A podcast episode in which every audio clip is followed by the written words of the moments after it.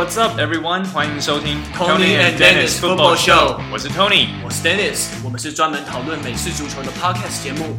我们会分享 NFL 和 NCAA 各式话题。好，欢迎各位听众朋友们再次收听我们的 Tony and Dennis Football Show。Hello，各位大家好。啊、呃，那一开始一样啊，我们照惯例先来随便闲聊一下。那我其实我想到的第一个话题跟美式足球一点关系都没有，可是跟我自己算是有点关系。就是、对啊，默默就中枪了。你你是不是受伤很重？我哪有？哎、欸。这个好啦，这个真的很八卦的一件事情。但大家如果最近有在看那种八卦消息，就知道有一位号称最美的性学博士许兰芳吗？对，Doctor 对 Doctor She，他就是最近有一些算是绯闻吗？可以这样可以这样讲，就外就保守一点讲绯闻好了。反正他有一些绯闻，然后他绯闻的对象就在新闻上面。就是有一些新闻引述他讲的一些话，然后里面就有批评说吴宗宪开红色的特斯拉很没有品味，然后我就觉得我躺着也中枪，就是哎、红色特斯拉明明就好超好看的，为什么要说他很没有品味？但我觉得更好笑的是，今天我又看到吴宗宪还特别跑出来反击，他就说要号召全台湾的红色特斯拉车主去开车绕那一位呃绯闻对象那位医师的诊所。然后我觉得真好笑哎，对，真的超，而且我觉得吴宗宪还讲了一句话，他就说他那一台车七百多万，然后你你这个医生一定也是买不起，然后我就觉得、嗯、OK，first of all，你那一台买七百多万，你真的是盘子，因为现在同款的应该只要三百多，对，所以他是他是第一批啦，他应该是在台湾特斯拉还没有降价的时候，他就直接买顶规才会买到七百多万，但同款的现在。我看应该是三百七左右，就是当然还是很贵，但七百就是 what 你 好啦，他有那个钱。然后第二就是什么叫你只是个医生你也买不起？我觉得这真的就很多余。然后他这样子讲对方也显得很没有品味。对，我觉得对方批评他的车子怎么样，那是他个人的意见，跟他的职业是什么，跟他的年收是什么，这应该是两码子事吧。然后我就觉得吴宗宪这样子。跳出来还要特别，他可能有一部分是搞笑啦，maybe，但我看了之后，我就反而觉得这样很，就是你为什么要去跟一个不是公众人物，然后新闻引述 he may or may not have said 的一句话，然后这么生气，然后还要跳出来自己也去跟记者讲这些，我就觉得有点好笑。对，根本不知道他本人有没有说那句话。不过我觉得你是不是也有点受伤的感觉？因为你虽然说没有受伤，可是你的反应也蛮大的。就是好，我是觉得很好笑啦，然后有一点对躺着也中枪的感觉，因为自己的特斯拉也是红色的。那我要澄清一下，我我不是 Model X，我没有我没有那么有钱，所以 大家不要觉得好像我赚很多，但其实没有。好，但总之，对啊，我就觉得它红色明明就很好看啊，为什么说开红色特斯拉就等于没有品味？对，就你们这一群骚包货吧。呃，好，我承认我骚包，OK，这个我承认呀，yeah, 但。嗯，我不会说我受伤了，但就是有一种他为什么躺着中枪的感觉，就是这样。嗯，好，那我们把 好，我们把话题拉回到美式足球。那其实，在上个礼拜呢，我们 Tony and Dennis Football Show 满一年了，耶，终于走过了，耶，对啊，默默的就一年了。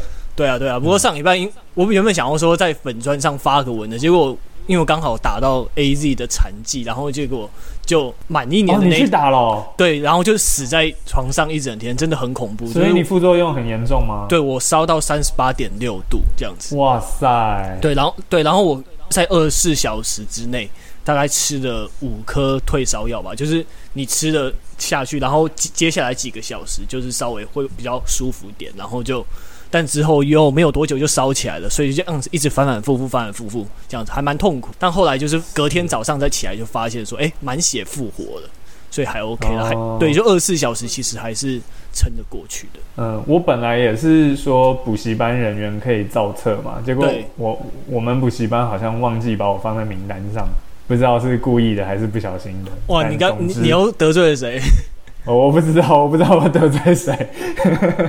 但总之，对啊，他们现在我看同事一个一个都开始去打，然后补习班就打电话来跟我道歉，嗯，说不好意思，忘记把我的把我跟另外有两位老师，就反正我们补习班也没很大，然后还可以漏掉，对啊，这蛮天才的。我我我我是不知道啦，反正现在就是其他人都去打了，然后就现在剩下我们三个没有办法打。Well，就好好像现在是说什么一定要八成以上的呃补习班人员都打过疫苗，然后还要等七到十四天才可以，就是补习班才可以重开。哦，要那么多？嗯，对啊，所以我不知道他是可能想要借由这种方法很 passive aggressive 的方式告诉我说叫我离职吗？你不要拖累大家，还有我们不能重开的话，你就离职吧。又不差你这一个。其实我本来也在想要离职，但啊，总之就就就就就哎、欸，好像不应该在这里讲啊，算了，都讲了没差。好，所以就就这样哦。哎、欸，所以我不知道哦，糟糕，我是个坏朋友哎，我都不知道你有去打，然后还那么严重。对啊，没有，因为我也没有发文啦，就想说低调低调。哦，但现在都好了哈。对对对，完全没有问题。好吧，那就好，那就好。对，那上个礼拜 Peyton Manning 进入了名人堂，那 Tom Brady 也到了现场祝贺。哎，现在我们转的蛮快的，那结果，那就没转的速度比我零百加速还要快。对啊，那 Manning 我觉得还蛮，他们两个的对话还蛮有趣的。那 Manning 他会讲说，对，哎，如果不是我妈妈 Olivia Manning 的话，那 Tom Brady 可能就是要拿到十一个冠军戒指。那他们两个 Peyton Manning 还有 Tom Brady，他们 head to head 是十七次，那 Tom Brady 赢了十一次。不过 Peyton Manning 是在季后赛比较占上风。那名人堂之后，那时候我就请教 Tony 一个问题，因为那时候 Peyton Manning 讲说，By the time I'm Tom Brady is inducted in his first year of eligibility。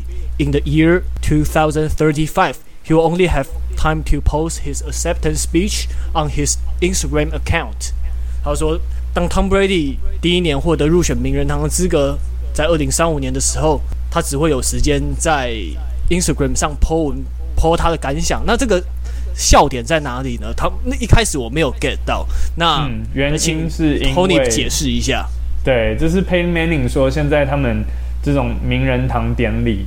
的格式一直在改，然后他们这些入选名人堂的选手，他们可以发表他们的感言的时间也越来越短，就一直被缩短。所以 Peyton Manning 的意思就是说，等到 Tom Brady 可以上台，就是发表他的感言的时候，那那个时候应该已经是二零三五年了。他那故意这样讲也是，就有点在讲说 Tom Brady 死都不退休，他是要打算打到二零三零年吗？啊，因为你要退休五年之后，至少满五年嘛。才有资格进名人堂，所以他就是有点在暗讽吗？这也不能算是讽刺哦，这其实是在褒奖他，就是说开玩笑可以撑很久，对啊，所以诶，等到你二零三五年退休，然后二零呃二零三零年退休，二零三五年可以进名人堂的时候，那个时候你的得奖感言的时间应该会短到你根本什么都来不及讲，你只能上 IG 发文而已。嗯，对，所以他我我觉得他们两个之间的这种亦敌亦友的君子之争也是。蛮有趣的，然后常常看到这些运动运动选手之间的互动，就我会觉得我们这些球迷自己要提醒一下，有时候我们自己很陷入一个情绪当中，就好像你喜欢 Manning，你就一定要说 Brady 去死，然后你喜欢 Brady 就一定要说 Manning 怎样，可是其实真的不用，其实很多运动选手他们在场上这样子拼斗，可是私底下他们也都是好朋友，所以像 Manning 这一次要进名人堂，Brady。就亲自去参加嘛，那当然他也是讲的很好笑。他说：“我要确定他这次是真的退休透了，他不会，他不会再回来，因为你只要进名人堂，基本上你就是不会回来了。所以他就是说，你不要再回来跟我抢超级杯戒指。好，他我就觉得他们两个之间的互动就是很君子之争吧，很有趣啦。所以我觉得我们球迷之间也是有时候。”像之前看奥运也是啊，很多人就会，当然小戴最后拿银牌，大家可能觉得很可惜，可是我觉得没有必要去批评说别的选手就是怎么样。像听说有人有有某一位主播就说那位中国选手是打不死的蟑螂嘛，那嗯，就是可能他没有那个意思，但讲到蟑螂还是会有人觉得呃不太舒服，是有点贬低的意思。那也有很多人就说他就是机器人啊，打得不好看啊什么的。我觉得这真的都没有必要，因为能够。站上台，不管是有没有赢赢球，有没有领奖的选手，我觉得他们背后都付出了很多我们不知道的努力。然后选手跟选手之间常常也都是，就是在场上当然是彼此竞争，可是，在场下我相信他们是惺惺相惜，然后良性竞争大于那种诅咒对方断条腿或诅咒对方去死的那种。所以我觉得我们球迷自己也没有必要这样子。嗯，没错。嗯，好，那我们先进入下一个闲聊话题，就是说四九人队他们还没有公布先发四分位嘛？那总教练 Kyle Shanahan 说，新的四分位 Trey Lance 会获得一些上场时间。那原本的先发四分位 Jimmy Garoppolo 他是一个出手比较快的四分位，那 Trey Lance 他是 raw power 体能强。但我们江湖上流传着一句话说：When you have two quarterbacks, you have no quarterbacks。那这样子，他们两个的上场时间要怎么安排呢？那之前也有些预测讲说，会不会是在新的球季，四九人队会采用两个四分卫？不过我是觉得这个还蛮妙的，因为国联西区那么竞争，那每一场胜利都格外重要。那会不会怕说 Trey Lance 上来就把胜利搞砸了？那这样子的话，用人的决策还蛮不容易的。那也所以真的不知道他有没有上场空间。那还蛮有趣的是说，Jimmy Garoppolo 被问到这个问题，那他就讲说，要让两个四分卫上场是非常困难的一件事情。但 Kyle Shanahan 他是非常具有革命性的教练，他过去干过一些非常疯狂的事情，你永远猜不到他的下一步，对吧、啊？那 Jimmy Garoppolo 是是不是暗示说 Kyle Shanahan 有可能用两个 QB 来打完这个球季呢？或者是打部分的球技，那我这方面还蛮想请教 Tony 的，因为在台北猎人队也是有两位四分卫，而且是完全风格完全不一样的四分卫来分这个上场的时间。那你觉得，当你是一个 receiver，那有两个完全不同的四分卫来给你传球的话，你觉得会你你有面对过什么样的挑战，或者是困难，或者是有没有什么需要特别去适应磨合的地方吗？确实啊，对于接球员来说，每一个四分卫他的习惯，他会看的点，然后他传球出来的路径、力道、速度都不一样，所以其实这些都有可能会打乱接球员接球的时候的节奏，所以你也变成说要真的去跟那些四分卫配合很久，呃，才会磨出一些默契。然后像猎人队，就是像 Dennis 说的，我们有 Noah，然后也有 Thomas，然后两位都有上过我们节目嘛。那他们的风格也是非常的不同。像 Noah 就是比较属于 Pocket Passer，然后嗯，算是比较传统的、典型的那种 Cannon Laser Arm，就传出去的球非常的有力道。那当然不是说 Thomas 的就没有，只是 Thomas 是比较属于那种 Dual Threat 移动型的，然后他的球传出来的轨迹跟力道确实还是跟 Noah 不不太一样。然后对于接球员来说，真的我们就是要花更多的时间去习惯场上的四分位的搭配。那真的像我们心中数的那个 cadence 也会不同，因为很多时候传球其实四分位不是看到你有空档再传给你，他是看到你现在的位置，然后预计你待会会有空档，或者你待会会跑到什么地方，然后他就传到他觉得你会去的那个地方。那他心中数的跟他预期的那个跨出去的步。步伐的大小跟你心里想的又不一定会一样，所以这真的会需要很多的磨合。所以我觉得，如果四九人之后要走这种双 QB 路线的话，嗯，我们我我是觉得我们这种业余球队，当然业余球队我们的容错范围比较大，但相对来说我们的技巧也没那么好啦。所以职业球队他们的技巧比较好，所以他们可能适应的也会比较好，但相对来说他们的容错率也比较小，所以就很好奇看他们到时候会怎么样。但我觉得可以值得一提的是，我每次都是想到俄亥俄州立大学的例子。就在我开始看俄亥俄州立大学的呃的球赛之后，到现在他们也是算是出现过两次这种呃，when you have two quarterbacks, you have no quarterbacks 的情况。第一次是我高中的时候吧，那时候本来他们的先发四位四分卫叫 Justin Swick，然后也是号称是一个什么天才型的四分卫啊，怎样怎样，然后练习的时候都很厉害，可是不知道为什么一上场。他就是被打爆，他上场就是找不到自己的节奏。那另外一个替补的四分卫是 Troy Smith，他就是后来拿 Heisman 奖的呃的的四分卫。那那个时候也是，就两个人之间的竞争就变成教练都他不知道要让谁先发，因为据说练习的时候都是 Justin 打的比较好，可是实际上场之后，Justin 就会变成一个人，就变成另一个人，那都绑手绑脚发挥不出来，然后诶 Troy 就会打得很好。然后最后他们的做法就是，季赛一开始的前几场就是比较 low stake 打的都比较属于暖身型的比赛的时候，就是让让 Justin Swick 先上场，然后给他机会让他证明自己。最后他真的没办法，然后就把他换掉，变成 Troy Smith。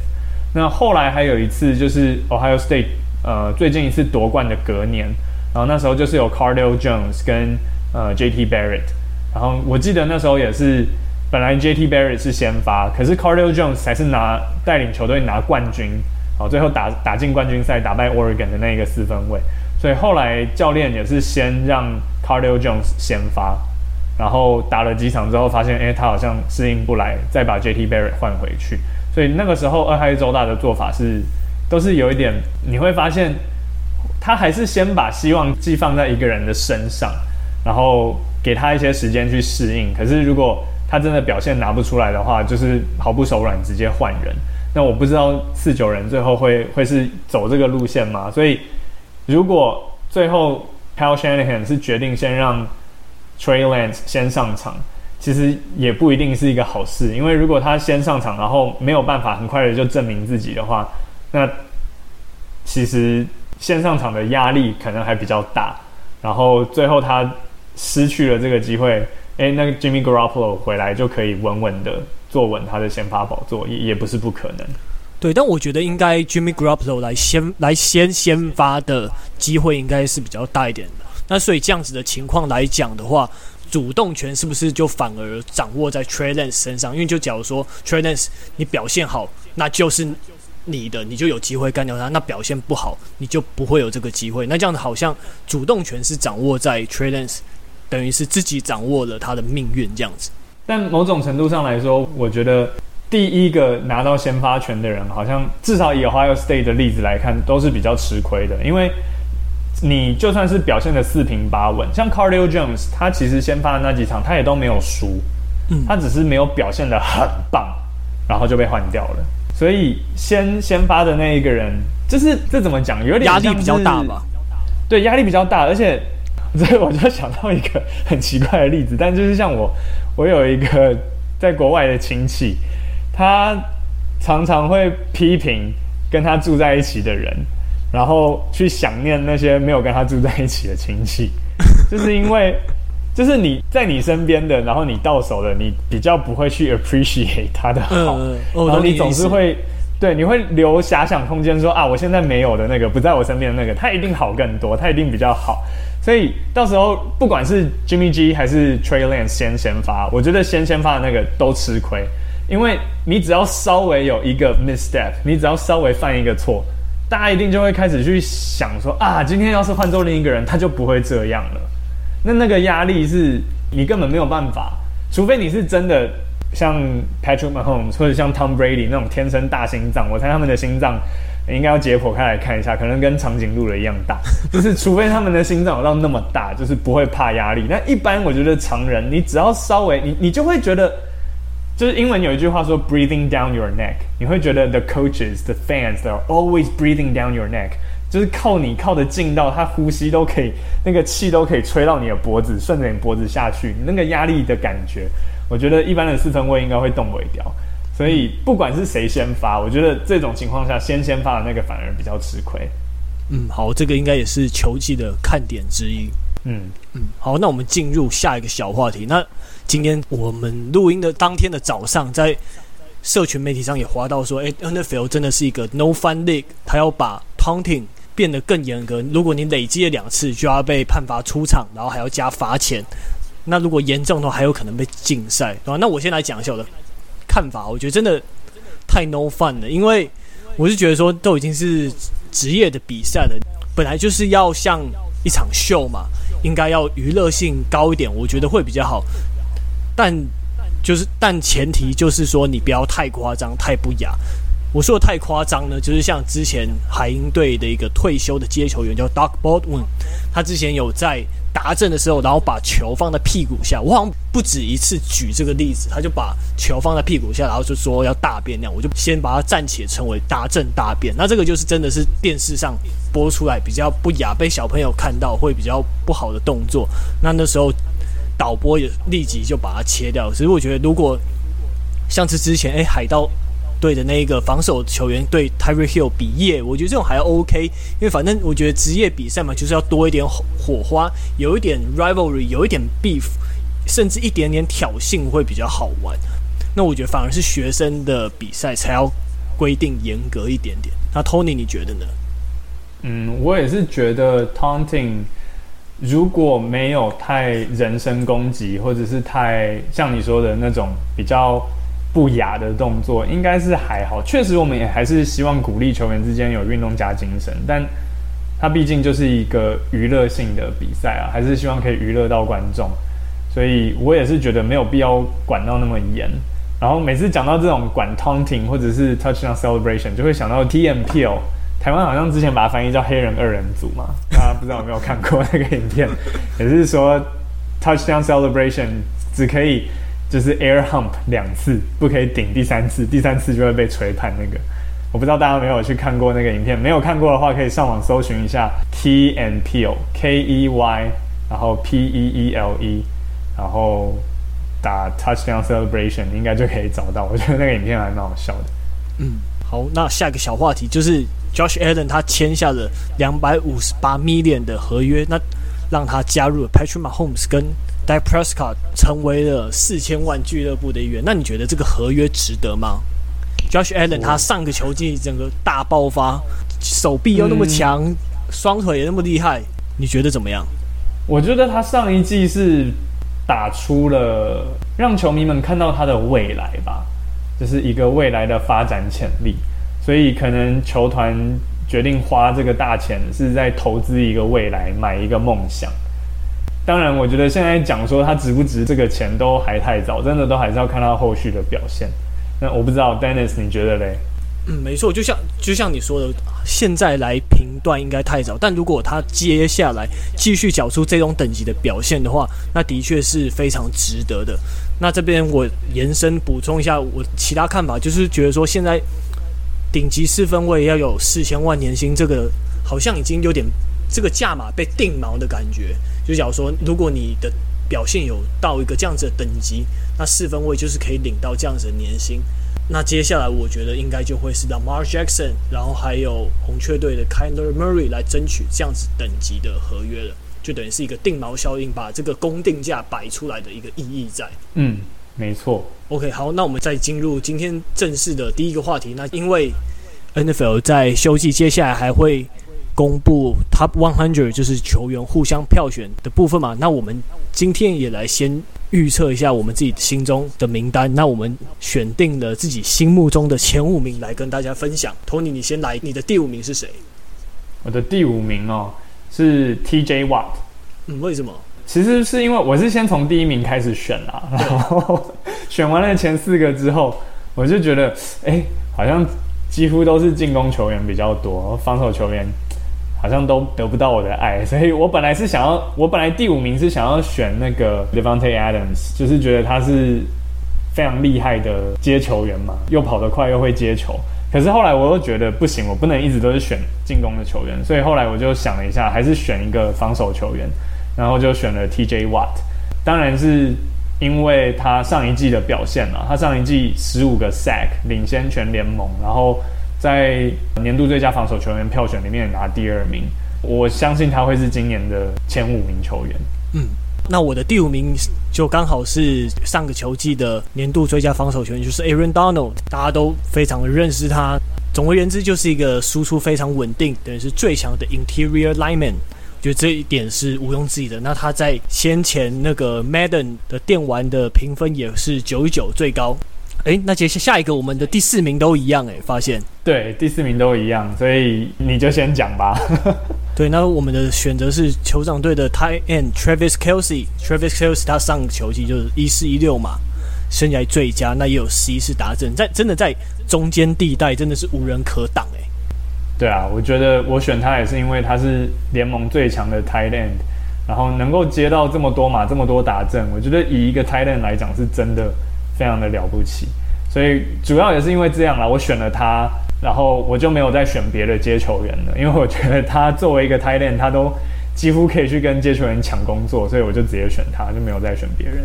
对啊，那球王队你有 Travis Kelsey，那外面又有 Tyreek Hill，那真的是。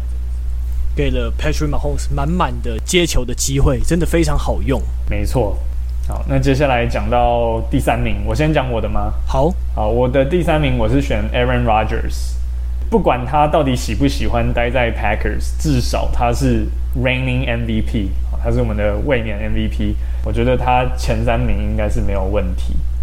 嗯，那我的第三名就是 Jalen Ramsey，那他的实力毋庸置疑，我非常喜欢他，就是他那那一种非常强力的冲撞，就是会让你的接球员感觉到压力。你就是可能在比赛中你被撞过一次之后，你接到下一球就会让你心生犹豫，就说，诶，接下来的对手又要冲过来了。那身为队友，如果队友有一些防守上的缺失，他也非常爱干掉嘛，那我觉得队友也会怕被骂，所以他感觉会是那种。激起团队的化学效应的那种队友，等于是一个黑脸的角色吧。我觉得他是非常有影响力的球员，所以 Jalen Ramsey 我给他第三名。嗯，那接下来第二名的部分要你先讲还是我先讲？你先讲好，因为你的这个我们哦，我选的是你已经选过的，对你你的第五名我把它放在第二名，Aaron Donald。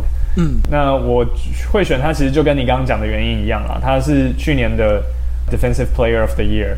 啊，十三点五个 sack，而且他上一次拿最佳防守球员已经是他第三次拿了，对，所以我就表我我觉得他的表现真的是非常，就像你说的，输出非常的稳定。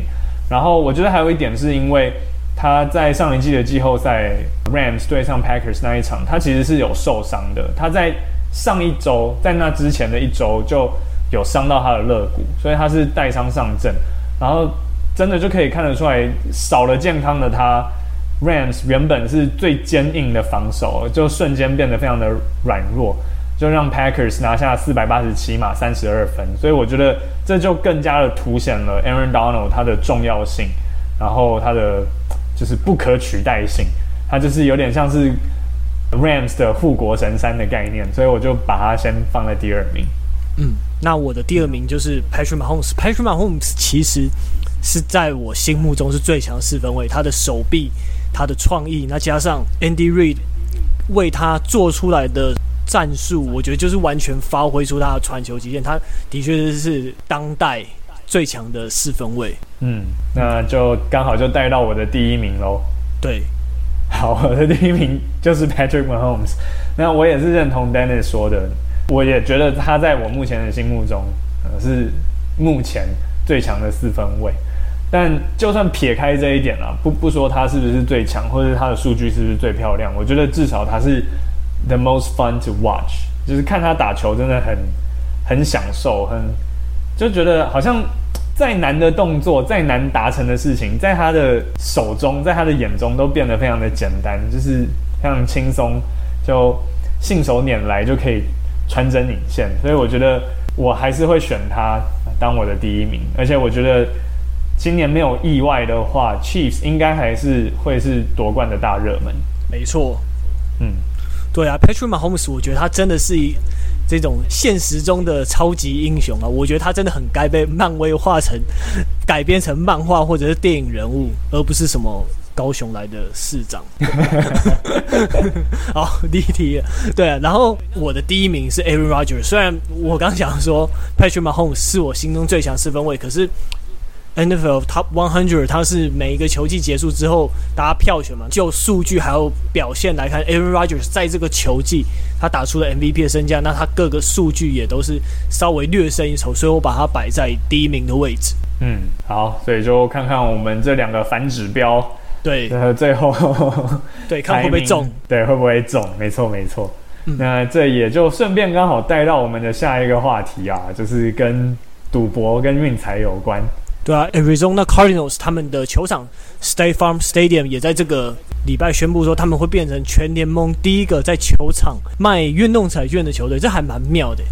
你赞成这一种赌博绑运动的做法吗？算是蛮好玩的。我觉得其实很多时候啦，你越去规范，越叫大家不要做的事情，大家就越爱做。然后你不去用一个官方的管道规范它的话，它只会地下化。